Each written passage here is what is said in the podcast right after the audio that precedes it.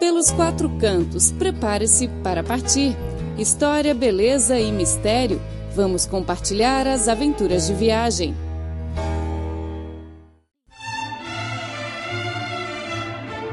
Olá, ouvinte, seja bem-vindo a mais uma emissão do Pelos Quatro Cantos, um espaço dedicado a quem gosta de viajar. Eu sou o Filipe Roux e ao meu lado está Clara Lee. Olá, Felipe. Olá, ouvinte. Na edição de hoje, vamos falar de uma cidade bem conhecida e que provavelmente muitos dos ouvintes já tiveram a oportunidade de visitar.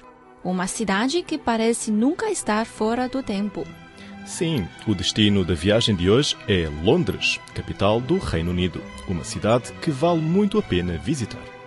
A nossa viagem a Londres está dividida em duas partes: o passeio no East End da cidade e o passeio no West End. Na realidade, East End e West End não são divisões oficiais da cidade, embora não haja um claro limite geográfico entre o oeste e leste de Londres. A diferença entre essas duas partes é bem grande. Isso. O East End e o West End representam conceitos contrários e, por essa razão, os cidadãos costumam dividir a cidade dessa forma. Os adjetivos usados para descrever o West End são nobre, rico, elegante, bonito e tranquilo. E, pelo contrário, o East End é uma zona de vanguarda, barulho e diversidade cultural. Na época da Revolução Industrial, Londres foi palco de uma rápida urbanização. Devido à conveniência do sistema de transportes, o leste da cidade, que era uma zona rural, tornou-se o centro industrial. Mas o East End, naquela época, não era uma zona adequada para viver. Com o rápido crescimento industrial, a poluição tornou-se inevitável. A neblina que pairava durante esses meses forçava os ricos a mudarem-se, a procurar um novo lugar para viver. O outro lado da cidade tornou-se a primeira escolha. O West End tinha tudo o que as classes mais abastadas almejavam: menos população, parques reais e, o mais importante, muita natureza. O West End fica no Parlamento, o que permitia manter a fumaça e neblina à distância. Sim, com o passar do tempo, as classes mais abastadas acabaram por se mudar, enquanto a classe trabalhadora e de menos possibilidades ficou pelo East End a zona tornou-se também o primeiro destino para a maioria dos imigrantes. Os irlandeses, judeus e bengalis encontraram a sua casa nesta região e mudaram também de lugar. Hoje em dia, o East End representa uma cultura inclusiva e de vanguarda, enquanto o West End preserva a sua tradição. Quando passear pelas ruas no East End em Londres, não fique surpreso pelos imensos grafites nas paredes, porque esse lugar, o grafite, é considerado uma expressão artística. Andar pelas ruas, apreciando os grafites e passando junto dos vários jovens locais com diferentes tendências artísticas é uma experiência interessante e diferente. Se você é um amante de niche art, ou seja, arte fora do padrão estético aceite pela maioria, o East End é o lugar certo. Nessa área poderá encontrar várias galerias de arte, feiras de antiguidades, estúdios de desenho e bares com características bem especiais. O mercado Spitalfields é considerado um lugar imperdível no East End. Localizado no centro de Brick Lane e estação de Liverpool Street, é um dos mercados mais antigos do país. A história desse mercado teve início no período de Charles I, em 1638. Para cada dia da semana tem um tema diferente. Por exemplo, a quinta-feira vende antiguidades em segunda mão, ao domingo, produtos criativos. O visitante poderá ainda encontrar restaurantes interessantes, lojas de marcas originais, livrarias e até cinemas que só exibem filmes antigos e alternativos. Para muitas pessoas, o East End representa um estilo de vida mais livre. É uma zona onde não existem tantas regras e deveres. As pessoas sentam-se do lado da calçada, falando no dialeto Cockney, considerado muito áspero no passado. Sim, se o turista deseja conhecer Londres genuína, deverá visitar o leste da cidade. Essa região é um testemunho do desenvolvimento da capital inglesa desde a Revolução Industrial. Bom, a próxima paragem desta nossa viagem a Londres é a zona oeste da cidade. O bom ambiente e cultura tradicional continuam a atrair as classes mais abastadas e pessoas do poder. É nessa zona que podemos encontrar o famoso Hyde Park, o mais famoso de Londres, o castelo Windsor, o preferido da rainha britânica e os apartamentos mais caros da cidade. E claro, a região não está aberta apenas aos ricos. Toda gente pode visitar esta zona típica de Londres. E é bem possível que encontre alguém famoso no local. Foi, aliás, nesta área onde foi filmado o filme Notting Hill, que conta a história romântica entre o dono de uma pequena livraria, interpretado por Hugh Grant, e a superestrela Julian Roberts. Então é melhor preparar uma câmera, papel e caneta. Com sorte, terá a chance de tirar uma foto com alguém famoso e pedir um autógrafo. O West End de Londres possui muitos pontos turísticos famosos, como, por exemplo, o London Eye, a Abadia Westminster e o Palácio de Buckingham. Após visitar esses lugares, será uma boa ideia assistir a uma peça de teatro. O West End é uma referência em todo o mundo na área do teatro. O número de musicais ou peças disponíveis é impressionante. Gostaria, aliás, de compartilhar com o ouvinte uma lista de musicais e peças de teatro que atraem mais público. São eles Chicago, O Rei Leão, Les Miserables e Mamma Mia.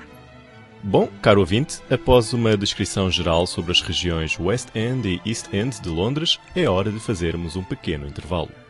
A seguir, vamos relaxar um pouco com algumas músicas e voltaremos para a segunda parte do programa. Eu e a Clara vamos introduzir os pontos mais famosos e imperdíveis da cidade. Fique ligado, até já.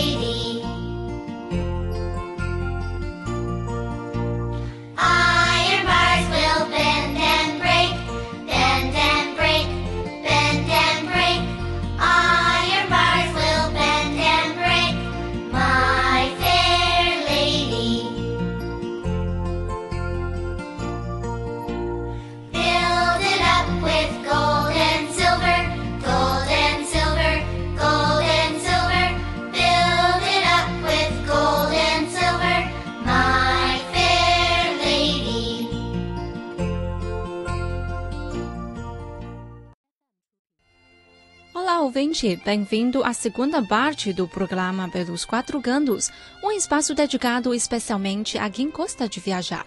Vamos continuar nossa viagem à capital britânica. A primeira paragem é o Palácio de Buckingham, residência oficial da Rainha Elizabeth. O palácio ocupa uma área de 77 mil metros quadrados. Você pode pegar o metrô até a estação Victoria ou St. James Park. O palácio está aberto ao público somente no verão. Além de visitar o palácio, você também pode assistir à troca de turno dos guardas. Às 11h30 da manhã, de maio a fim de julho, pode ser visto diariamente. Após visitar o Palácio Buckingham, o visitante pode dar um passeio no Parque St. James, que fica nas proximidades do palácio. É um dos parques reais mais bonitos de Londres. É uma boa ideia fazer um piquenique ou um almoço rápido no parque e visitar outro lugar imperdível durante a tarde, o Palácio de Westminster. O Palácio de Westminster é também conhecido como Casas do Parlamento. O local tem uma história antiga e sofreu um grande incêndio em 1834. O famoso sino Big Ben situa-se no Palácio de Westminster. Após visitar o local, poderá caminhar alguns minutos até chegar à Abadia de Westminster. Fundada oficialmente em 970 d.C., a abadia é hoje um ponto turístico, assim como uma igreja. Foi aqui que em abril de 2011 se realizou o casamento do príncipe William com Kate Middleton. Às 17 horas de segunda, terça, quinta ou sexta, ou às 15 horas de sábado ou domingo, ocorre uma missa chamada Everson na Abadia de Westminster, onde participa o lindo coral da igreja. Para acompanhar a missa, não aceita de pagar entrada. Se deseja apreciar as paisagens londrinas com uma visão diferente, nós recomendamos o local perfeito: London Eye uma roda gigante de 135 metros de altura que serve como um observatório da cidade. Construída em 1999, a London Eye é uma construção que causa alguma polémica. Algumas pessoas consideram que esta roda gigante destruiu a harmonia arquitetónica da região, mas outras acreditam que a London Eye se tornará a nova Torre Eiffel, que apesar da polémica é bastante famosa. A seguir, vamos visitar a Torre de Londres, construída nas margens do rio Tamisa e que é talvez o monumento londrino mais apreciado pelos turistas. Com uma longa história, esta torre serviu funções diferentes ao longo das épocas, como, por exemplo, casa de moeda, residência, asilo e até prisão. Em 1988, o local foi incluído na lista de Patrimônio Mundial da Unesco. Se o ouvinte quer conhecer mais sobre a história do Reino Unido e até do mundo moderno, o Museu Britânico é o lugar a visitar. Lá encontrará muitos tesouros históricos, mas é quase impossível ver tudo em apenas uma visita. O melhor é escolher as secções que considera mais ao seu gosto. A visita é gratuita e o museu está aberto ao público diariamente das 10 às 17 horas. Londres tem vários lugares para visitar e, se não tiver muito tempo, visitar a cidade de ônibus é uma boa escolha. O ônibus de Londres é muito famoso. Prepare sua câmera e comece um bus tour inesquecível. A maneira mais econômica para usar o ônibus é comprar um Oyster Card, um cartão recarregável que oferece descontos. Após um bus tour na cidade, está na hora de fazer compras. Oxford Street é um lugar imperdível. Isso mesmo, é lá que estão várias lojas de marcas de referência: Louis Vuitton, Chanel, Prada, Alexander McQueen. E o maior centro comercial nessa rua é a Selfridges. Lá poderá encontrar roupas da nova coleção. Os atendentes da Selfridges são super simpáticos e atenciosos. Outro lugar adequado para fazer compras é o Sloane Street, com 90 mil metros quadrados de espaços comerciais, quase o duplo do tamanho da Selfridges, Harrods é o maior centro comercial de Londres. Além das lojas que já mencionamos, existem outras lojas também famosas e muito visitadas pelos turistas, como, por exemplo, Vivienne Westwood e Bluebird, ambos em Kings Road, a loja Liberty em Great Malmesbury Street e o mercado Brick Lane em Bacon Street. Após fazer compras, a nossa viagem a Londres fica ao fim. No entanto, ainda existem vários lugares que podem ser visitados, como os castelos nos arredores da cidade. Se o ouvinte tiver tempo, poderá também visitar a área de Hampshire, Salisbury, Britain e The South Downs. Especialmente no condado Hampshire, os turistas podem visitar o castelo Highclere, onde a famosa série televisiva britânica Downton Abbey foi filmada. Muito interessante. Se eu tiver a oportunidade de visitar Londres, com certeza que irei visitar o castelo Highclere. Bom, caro ouvinte, o programa de hoje chega assim ao fim. Espero que tenha gostado desta introdução sobre Londres. Obrigado pela sintonia. Não se esqueça do nosso encontro na próxima terça-feira. Até lá. Até a próxima. Tchau, tchau.